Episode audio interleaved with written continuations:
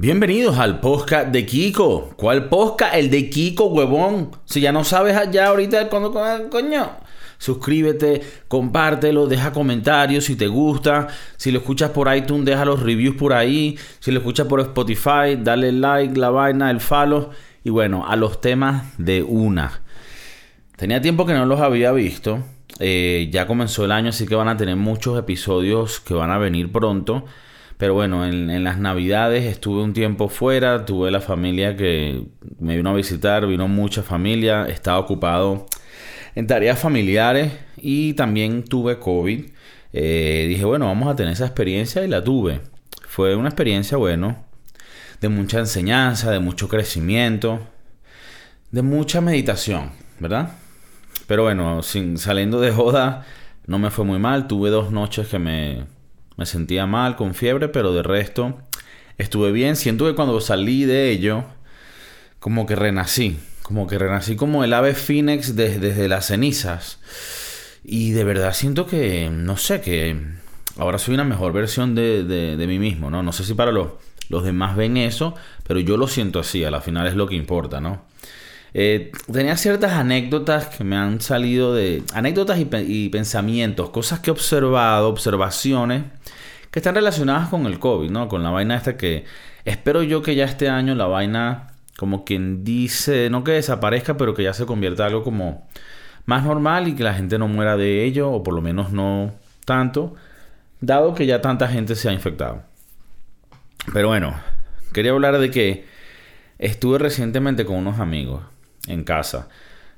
Estaba yo y mi novia y estaba esta, estos amigos que es una pareja. Y entonces me daba risa porque ellos estaban como en un momento hablando como discutiendo de que si uno de ellos va a una reunión o sale a comer con unos amigos, sabes que a veces uno tiene sus amigos personales y otros amigos que uno como que comparte con tu novia y con... Pero a veces también uno sale solo. Entonces él a veces iba a jugar fútbol conmigo o a hacer cosas y, como que un poco culpándose quién es el que trae el COVID a la casa. Como que, ah, pero tú saliste el otro día con tal y tal, entonces si, si, si nos infectamos es tu culpa, ¿no? Y es como que una manera, a mí me, yo he caído en esas también de que mi novia sale con gente y que mira, pero ¿con quién estuviste? Coño, protégete y vaina. Y cuando yo salgo, bueno, también voy por ahí que sí, haciendo lo que me da la gana. Pero bueno, me pareció curiosa esa dinámica no sé si en el, con ustedes pasa o, en su familia, tal vez entre papás, mamás, entre hermanos, tengan esa rivalidad de quién es el que trae el COVID a la casa. Porque claro, ese puede ser el que, el que traiga, ¿sabes? Las cosas malas y negativas. Por otro lado, en el caso mío, pasó que toda la familia estaba visitando aquí y todos se contagiaron y todos se los dieron a todos. Entonces fue como que todos lo tuvimos de un coñazo.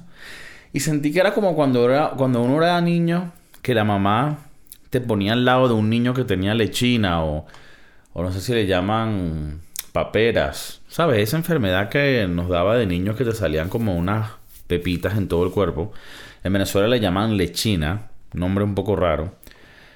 Pero cuando eras niño, si alguien ya le dio, te ponían al lado de él para que a ti te diera. Y era, fue, un poco más o menos así con el COVID esta vez.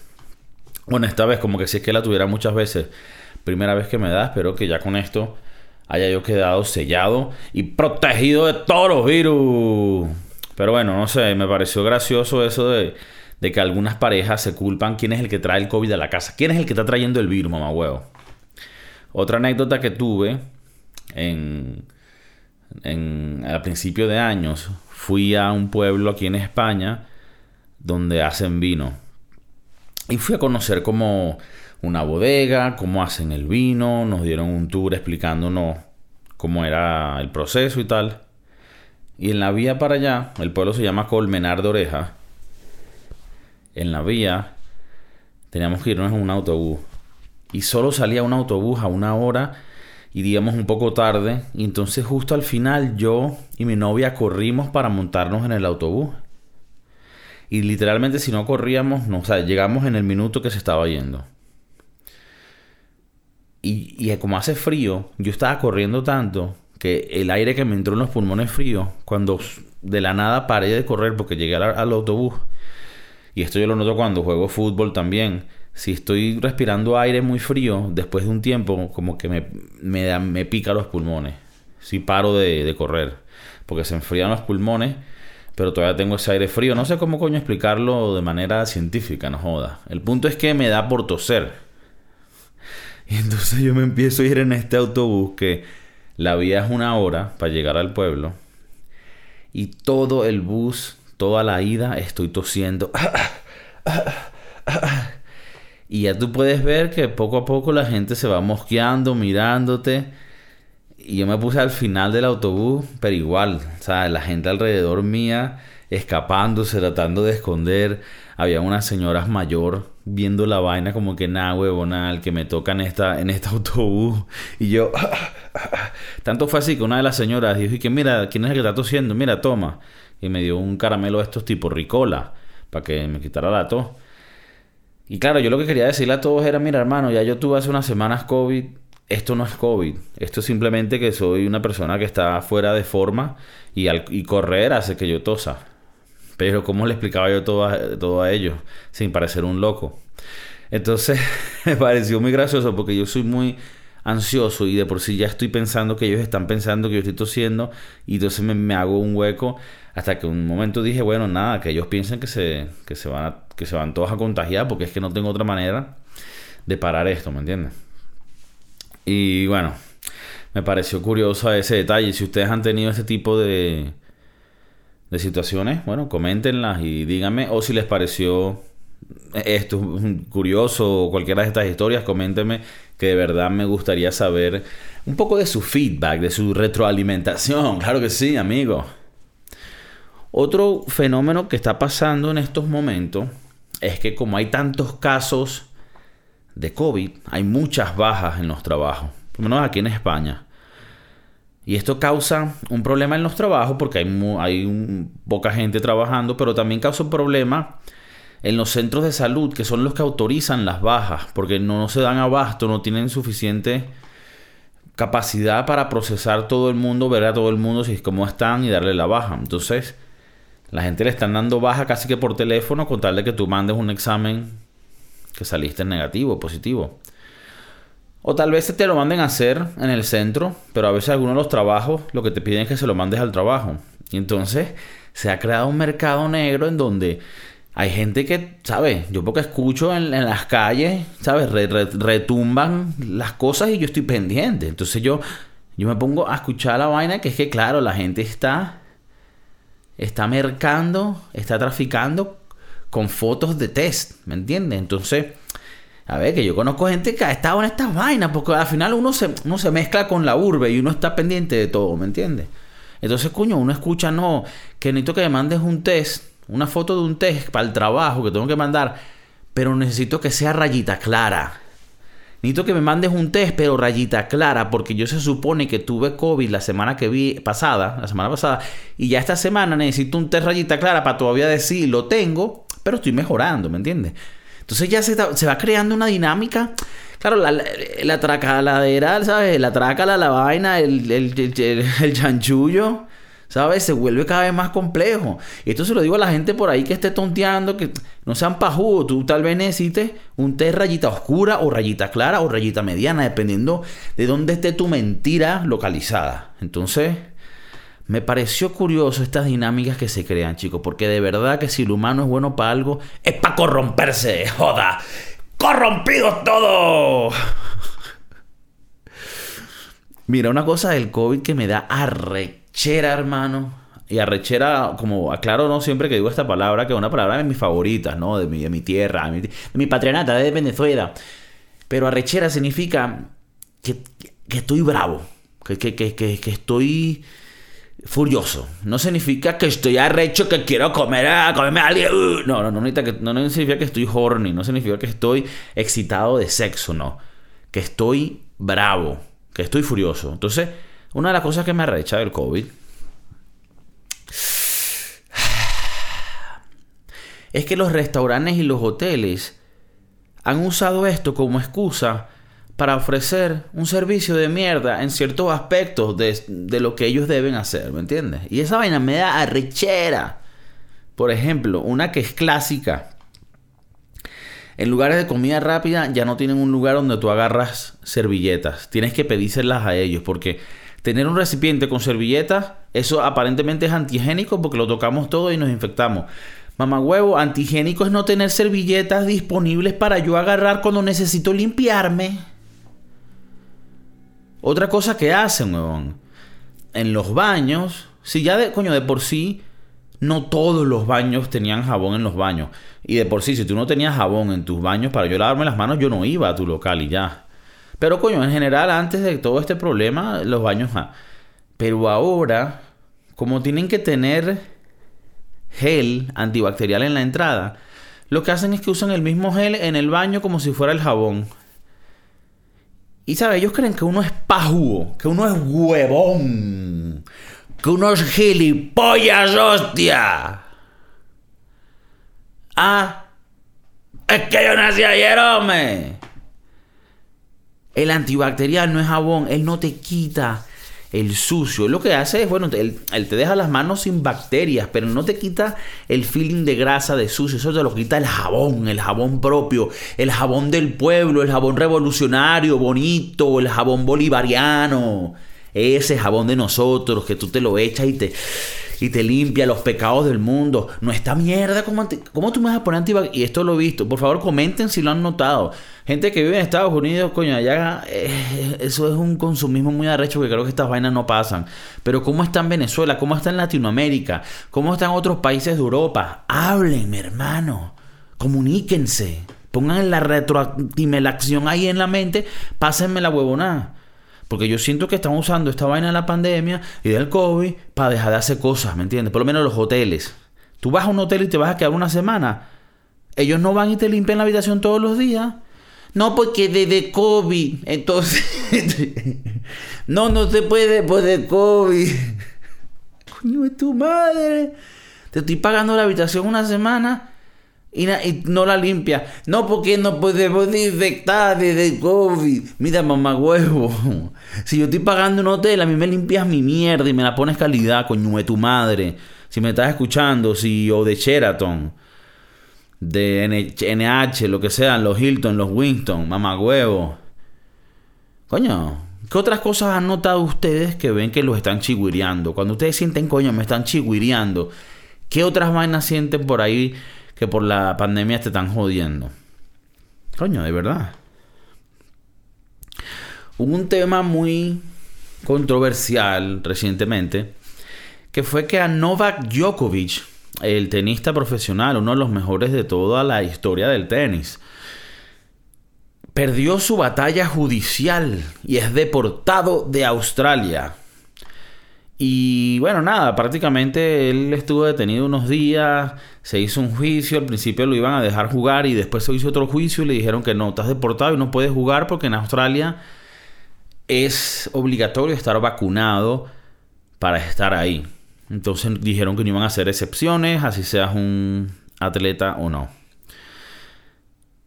¿Qué es lo que pasa con esto? Esto está atado con un tema que quería tocar que tiene que ver con el COVID y las vacunas. Yo estoy en el medio del, de la marea en el tema de las vacunas. O sea, yo estoy vacunado, tengo dos dosis, de las Pfizer, de los alemanes. Que si tú sabes que esos bichos saben exterminar, saben también cómo conservar la vida. Eso es parte, o sea, si sabes hacer como una, sabes hacer lo opuesto, pues. Entonces yo lo que digo es, yo estoy vacunado, yo tomé la decisión de vacunarme, ¿me entiendes? Porque yo soy paciente de riesgo, ¿me entiendes? Porque a mí me gusta la tocineta, me gusta la cervecita, me gustan los vinitos, ¿me entiendes? Entonces, coño, cuando tú eres paciente de riesgo, coño, cuídate. Sería un poco ridículo que yo esté aquí hablando de que, coño, me va a poner una vacuna que no sé qué tiene y vaina cuando yo me estoy comiendo un perro caliente, ¿verdad? Entonces, yo siento que el tema de las vacunas, el que quiera estar vacunado, se debe vacunar y se le, y se le respeta. Y el que no se quiera vacunar, también se le respeta y cada quien acarea con, con las responsabilidades de cada quien. O sea, si tú te tomaste la vacuna y la vacuna en 10 años termina a ser que te jode algo, esas son las consecuencias que, nosotros tenemos que acarrear. Igual que si tú no te vacunas y te dan la enfermedad y, y te mata, Esas son también las consecuencias. Entonces, me parece un poco extremo la gente que está de un lado y dice, si tú no te vacunas, entonces me estás matando a mí. ¿Cómo que coño? Ya es fuerte. O sea, tú te, tú te vacunaste, tú te has protegido. Creo que es fuerte y un poco eh, deshonesto tratar de obligar a que todos también estén vacunados. No creo que, por lo menos yo no lo pienso así.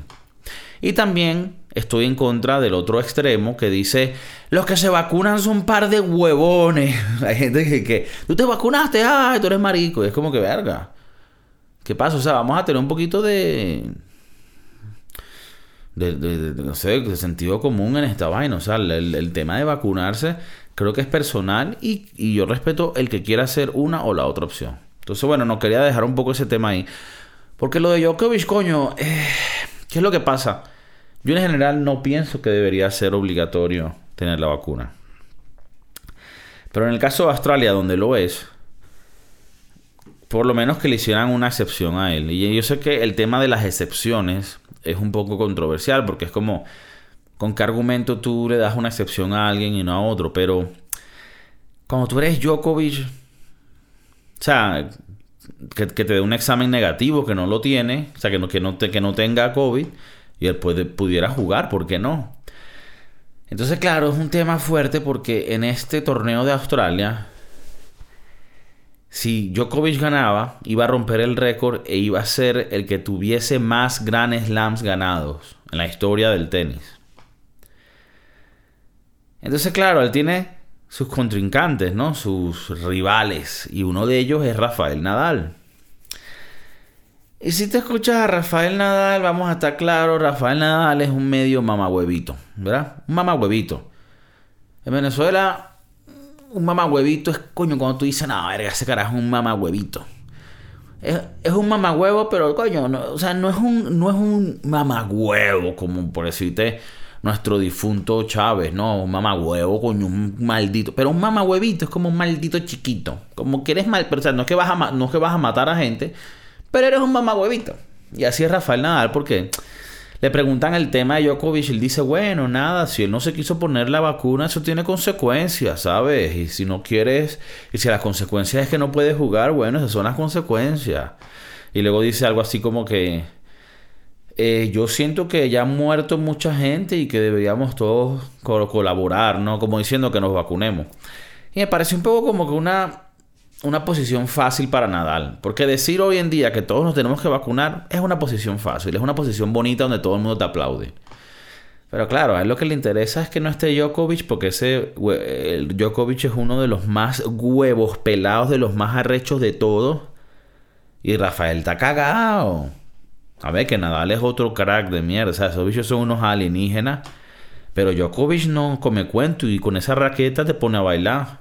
Entonces, claro, si Nadal se puede quitar encima a ese rival que es uno de los top, lo hace. Pero me pareció un poco de mamahuevito. De, de cabroncillo, tío, de cabroncillo. Me pareció de cabroncillo. Pero bueno. Pero bueno. Ah, mira, quería hablar de un tema loco. Una loca que me quedé, me quedé loco. Yo lo escuché y dije, estoy loco. Le pusieron el corazón de un cerdo, de un cochino. En Venezuela le decimos al cerdo, er cochino. Yo frito er cochino. Le pusieron el cerdo, o sea, el corazón de un cochino, de un cerdo, se lo pusieron a un hombre. Y el hombre vivió, o sea, le funcionó el corazón. Entre comillas, ¿no? Lleva varias semanas desde que le pusieron el corazón y todavía sigue vivo. Pero todo lo que pasa de aquí en adelante son terrenos que no hemos conocido antes, así que es todo un experimento, ¿sabes? Esto es como un hombre, el hombre rata, porque es un hombre que le están experimentando esto. ¿Qué es lo que pasa? Esta persona tenía una enfermedad del corazón donde iba a morir y necesitaba un trasplante. El problema es que parte de la genet, de, la, parte de la naturaleza de la enfermedad que él tenía hacía que cuando le, pusieran un corazón de cualquier persona, lo iba a rechazar. Y esto es un tema en general relevante cuando a alguien le hace una operación, un trasplante de un órgano.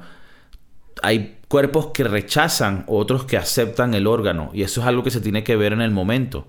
Pero en el caso de este hombre ya sabían, por una razón u otra, no soy biólogo ni fucking médico, pero sabían porque esto lo, está en, en la BBC. Yo no agarro noticias de qué. ¿Ah? ¿Cómo? Noticias de verdad.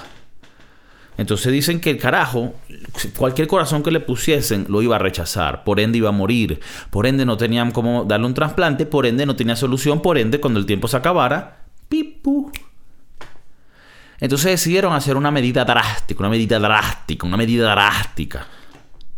De agarrar el corazón de un cochino y ponérselo al hombre. Entonces tú me dices, ajá, pero ¿cómo? O sea, si va a rechazar el corazón de un humano pero entonces le vas a poner el del cerdo y ese sí lo va a aceptar, como si el de cerdo fuese más compatible. Pues fíjate bien, esto no es cualquier cerdo, esto no es un cerdo de jabugo pata negra, ya, papi. Esto no es un cerdo que tú vas a hacer un jamón no, esto es un cerdo específico, que se está así, que lo hacen en una granja, más como una granja, en un laboratorio, y le ponen genéticamente ciertas características que van a hacer que cuando el corazón lo pongan en el hombre, las cosas que antes hubieran hecho que el cuerpo rechazase el corazón, ahora van a estar desactivadas. No sé cómo, no sé cómo lo hicieron porque yo no soy el médico, pero van a hacer que el corazón sea aceptado por el cuerpo del hombre. Y bueno, y de ahí para adelante vamos a ver cómo la vaina va. Entonces, bueno, funcionó. Lo loco de toda esta historia es que, claro, al principio uno dice, coño, pobrecito, y si no le funciona se muere. Pero bueno, qué bien le funcionó y ahora el carajo puede vivir. Pero luego escuché una historia que este carajo fue preso como por 10 o 20 años. Por en el año 88, el carajo en un bar atacó a alguien, huevón, con un cuchillo y lo dejó paralítico, huevón. y sé esto porque salió un reporte, no sé por qué, entrevistaron a la hermana del carajo que quedó paralítico y ella dijo que en ese tiempo, en el 88, este carajo, el que recibió el trasplante, atacó a su hermano, lo dejó paralítico y otro hermano de ellos, por tan triste que estaba de la situación, se cayó en las drogas y se suicidó. Y la caraja decía como que, bueno, estoy feliz que le haya funcionado el corazón, pero tampoco lo vean como un héroe. Y tú me dirás, bueno, pero ¿qué relevancia tiene esto en todo este caso, Kiko? Pero, ¿sabes qué relevancia tiene? Que me parece loco que a veces uno tiene una visión de un caso y luego te tiran una vaina y te cambia el ángulo de la cámara, brother, y tú dices, wow. No quiere decir que porque ahora sabemos esto, vamos a decirnos, joda, ojalá no le sirva el corazón de cochino a este hombre y que él se muera porque él causó mucho dolor a la otra familia. No, no, no queremos decir eso. Pero que lo tengas en mente para que puedas hacer el análisis completo de la situación. Yo te traigo nada más los hechos y tú los interpretas a tu manera, papi. Tampoco puedo pensar por ti. Pero me pareció un poquito interesante la dinámica, ¿sabes? Que se traducía entre las dos historias porque a veces uno ve a una persona, piensa, ay, pobrecito, y luego dices, ah, verga, pero fue un coño de madre también. Pero bueno, igual se merece que se lo pongan. Bueno, pero eh, entonces, esto para que esto estimule su mente y piensen de estas cosas, no solo de este tema, pero en general. En, otras noticias, hace poco también hubo un trasplante donde, le pusieron los riñones de un cerdo a un hombre. Cabe acotar que al hombre que le pusieron estos riñones, eh, el hombre estaba prácticamente muerto de cerebro y fue más como un experimento, como si fuera una rata. Le pusieron los riñones y los riñones funcionaron. Entonces esto, esto da mucho que desear y de verdad que da, da mucho, mucho optimismo porque yo tengo 33 años casi. Esto quiere decir que en 50 años, con 80 años y pico, ya hubiera estado perfeccionado esta tecnología donde me puedan poner órganos nuevos de cochino y al tener órganos de cerdo nuevos, con 83 puedo ser otra vez un chamo de 24, ¿me entiendes? Y me voy para la bum pam, bum pam, pam, bum pam. Oye, imagínate las posibilidades. Yo por lo menos si puedo vivir hasta los 120, 130. Coño, si la tecnología lo deja, ¿por qué no? ¿Por qué no? Si la vaina se para, ¿por qué no? Bueno. Eh, Otro tema que tiene que ver con la ciencia y con, la medicina, brother, que, tiene que ver con un tema muy loco, muy loco, de una compañía que se llamaba Teranos. Teranos, eh, les explico un poco la historia. En el, en el 2014 hubo una startup de estas compañías de tecnología. Ahora vamos a hacer una tecnología, América, hacemos una app, una vaina. Y entonces era una, una startup de análisis de sangre. Se llamaba Teranos y su fundadora, Elizabeth Holmes, estaba en la cima del mundo. O sea, esto es cuando la compañía estaba subiendo y volando en el 2014. En aquel entonces, Teranos fue una idea revolucionaria ideada por una mujer aclamada como genio que se presentaba a sí misma como una Steve Jobs, pero femenina. Holmes fue la mujer multimillonaria más joven del mundo, hecha a sí misma, y Teranos fue una de las nueve nuevas empresas unicornio de Silicon Valley, valorada en aproximadamente 9 millones. ¿Qué pasa con esta caraja? Ella dice haber creado una maquinita como el tamaño de una computadora, de un, de un ordenador, donde con solo una gota de sangre, o sea, tú te, así es así como sabes estas maquinitas donde tú te mides, hay la gente que se tiene que medir la sangre, el azúcar en la sangre, que es como que con un pinchito.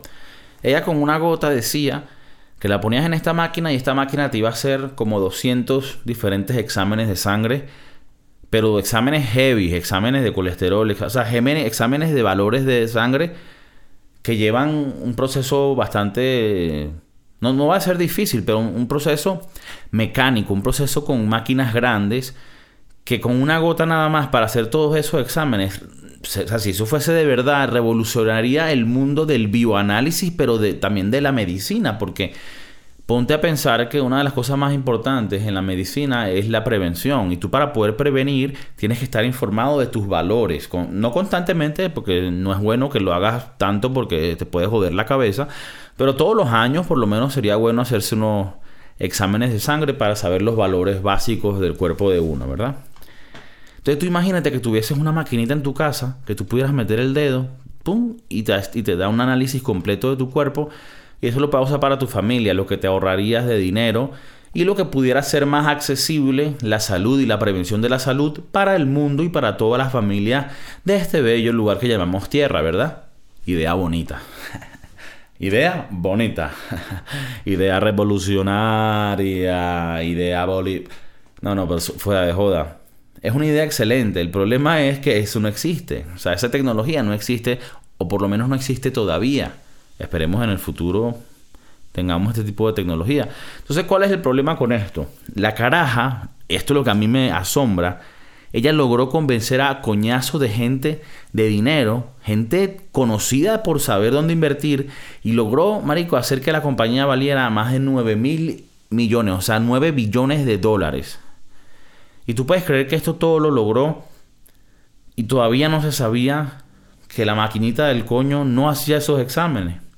O sea, hay exámenes de sangre que tú necesitas agarrar una cantidad más o menos grande de sangre y ponerla a girar en ciertas máquinas para que ella separe los coágulos con las otras enzimas y huevonas y de esa manera por un telescópico, telescopio, es la palabra que uso por, lo mongólico que soy, telescópico y ver, y ver los punticos y de esa manera sacar tu colesterol y luego necesitas otro. Tú no ves que cuando tú te vas a hacer exámenes extensos, ni siquiera extensos, hacerte una revisión general, te sacan como cinco frascos de sangre porque, y, y grandes, porque necesitan hacer con ellos diferentes cosas. Y hay exámenes que cuando tú haces el proceso ya la sangre no te sirve para usar para otro proceso, porque a veces le tienen que echar químicos para que eso le dé ciertos valores. Y bueno, chicos, yo no soy, yo no me gradué de bioanálisis, pero me, gusta el tema, ¿me entiendes? Me gusta el tema. Entonces, el, el punto es que es algo tan complejo esto de los exámenes de sangre que era que era un poco difícil de creer que existiera una maquinita que lo hiciese tan barato y de una manera tan efectiva y eficiente. Las personas que sean bioanalistas o sean médicos sabrán de lo que estoy hablando, de que para hacer unos exámenes de sangre, la gente piensa que tal vez es algo un poco más digital y no, muchas de las prácticas siguen siendo muy mecánicas, ¿no? De girar la sangre en un dispositivo para que eso te separe ciertas cosas y midas la... Entonces, a lo que quiero llegar con esto es que hubiera sido bonito y hubiera sido de pinga si esto existiese. Y claro, en realidad mucha gente apostó en esto y se fueron ciegos porque dijeron, es una mujer que se viste así como Steve Jobs, tiene una, un aire de misterio de ella, que era como que, verga, si esta vaina es verdad, aquí va a haber billete parejo porque esto va a revolucionar el mundo de la medicina. Entonces, esto se termina derrumbando porque, bueno, imagínate que eventualmente hay gente que está trabajando en la compañía que tiene que eventualmente llegar al punto y decir, mira, ¿qué está pasando aquí? ¿Cómo es que aquí no hay... O sea, ¿cómo es que estos exámenes de verdad no se hacen en esta máquina? Porque ¿qué es lo que pasaba? Ellos empezaron a hacer asociaciones que sí con Walgreens, CVS, que son como... o Farmatodos, estas tiendas de... como farmacias que también te venden Coca-Cola o productos básicos. Y ahí montaban como una casita adentro para que tú te sacaras la sangre. Entonces te, te vendían que iba a ser una gota de sangre del dedo. Pero al final te sacaban que si tres vasitos de sangre también. Y la gente decía como que qué raro. Y ellos te decían, no, es que así se está haciendo ahorita. Entonces llegó un punto donde mucha gente estaba preguntando, pero ¿por qué me están haciendo exámenes sacándome sangre convencionalmente? cuando se supone que lo iban a hacer con una gota de sangre. Y bueno, eventualmente tanta gente dio preguntas, gente dentro de la compañía dijeron, verga, mira, yo voy como que a hablar con alguien, con las autoridades, antes de que yo me meta en un problema porque ya estoy viendo que esto, o sea, esta máquina en realidad no sirve. Y bueno, eso todo se destapó con el, como en el 2008, digo, el 2018.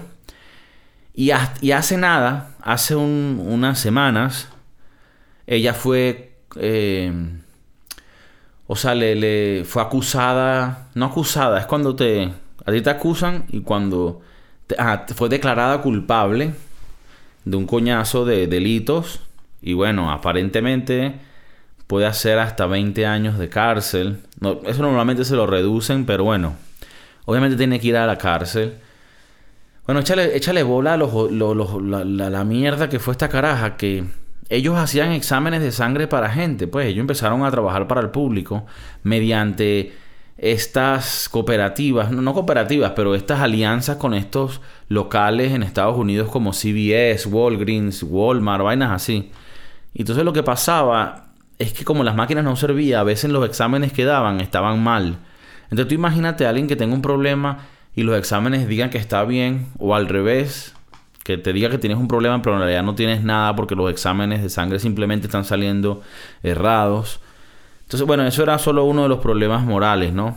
Y, si quieren saber la historia bien, y de verdad que se las recomiendo porque es muy interesante, hay un documental en HBO y simplemente busca Teranos, Teranos, T-H-E-R-A-N-O-S, Teranos, y vas a ver el documental. Es excelente porque te explica todo y, de verdad que te deja loco cómo es que todavía a esta, edad, a esta edad del mundo, se, se, den este tipo de, de, de estafas, ¿no? Es una estafa lo que ella hizo. Y es una estafa que no solo es con una aplicación, una tecnología, es una estafa que es muy delicado porque es con la salud de la gente. Quitando la parte negativa de toda la historia, eh, una de las cosas que sí me dejó como pensando en cosas positivas es que, obviamente tal vez no ahorita, pero yo estoy seguro que como vamos mejorando, en poco tiempo podremos tener unos avances tan buenos en la medicina que de verdad mejore la calidad de vida para todos y también la extienda. Y bueno, y si empezamos a tener los órganos de cochino, Hermano, te pones dos hígados de cochino, dos riñones y vas por ahí bello por la calle, ¿me entiendes? Eso no, hay que tener ningún tipo de vergüenza ni nada, ni tabúes contra los órganos de cochino. Yo creo que son el futuro. Y bueno, para allá vamos. Los quiero, gracias por sintonizar. Acuérdense de suscribirse, de compartir, de dejar el review en iTunes y de, mostrar un poquito de cariño para esos mamagüevos que le meto mucho esfuerzo a todo esto, chamo. Los quiero, cuídense. Peace. El poca de Kiko, el poca de Kiko, el poca de Kiko.